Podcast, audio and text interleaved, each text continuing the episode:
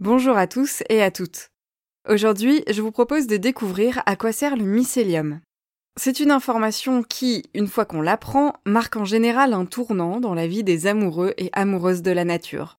Les champignons qu'on ramasse dans les bois ou qu'on consomme ne sont pas des champignons. Ce sont juste les organes reproducteurs d'un organisme bien plus étendu, le mycète. Cet organisme, le vrai champignon, est principalement composé de plein de filaments appelés ifs, invisibles à l'œil nu et enchevêtrés les uns aux autres. C'est ce qu'on appelle le mycélium. Le mycélium vit à l'abri des regards, dans le sol, dans des arbres ou de vieilles souches. Il grandit vite, quelques millimètres par jour, et peut s'étendre sous terre sur plusieurs mètres carrés. Le mycélium sert d'abord à nourrir le champignon. Il sécrète des substances pour digérer la matière autour de lui et ensuite absorber les nutriments issus de cette digestion. On connaît chez les champignons trois manières différentes de se nourrir. Les champignons mycorhiziens vivent en symbiose avec les arbres. Au contact des racines, le mycélium du champignon fournit à l'arbre de l'eau et des sels minéraux. De leur côté, les racines de l'arbre donnent des nutriments aux champignons. C'est le cas par exemple des truffes et des bolets.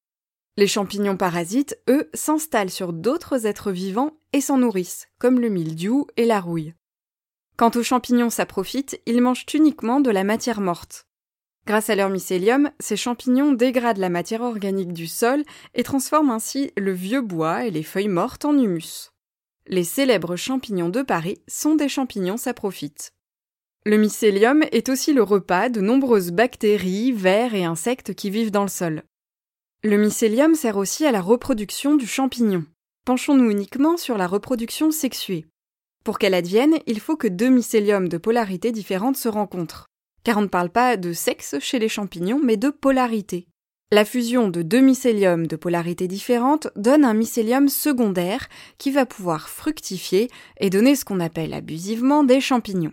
Ces derniers vont libérer leurs spores dans la nature, certaines vont germer, donner des petits mycéliums qui vont à leur tour pousser jusqu'à rencontrer de nouveaux mycéliums de polarité différentes, et le cycle peut alors recommencer.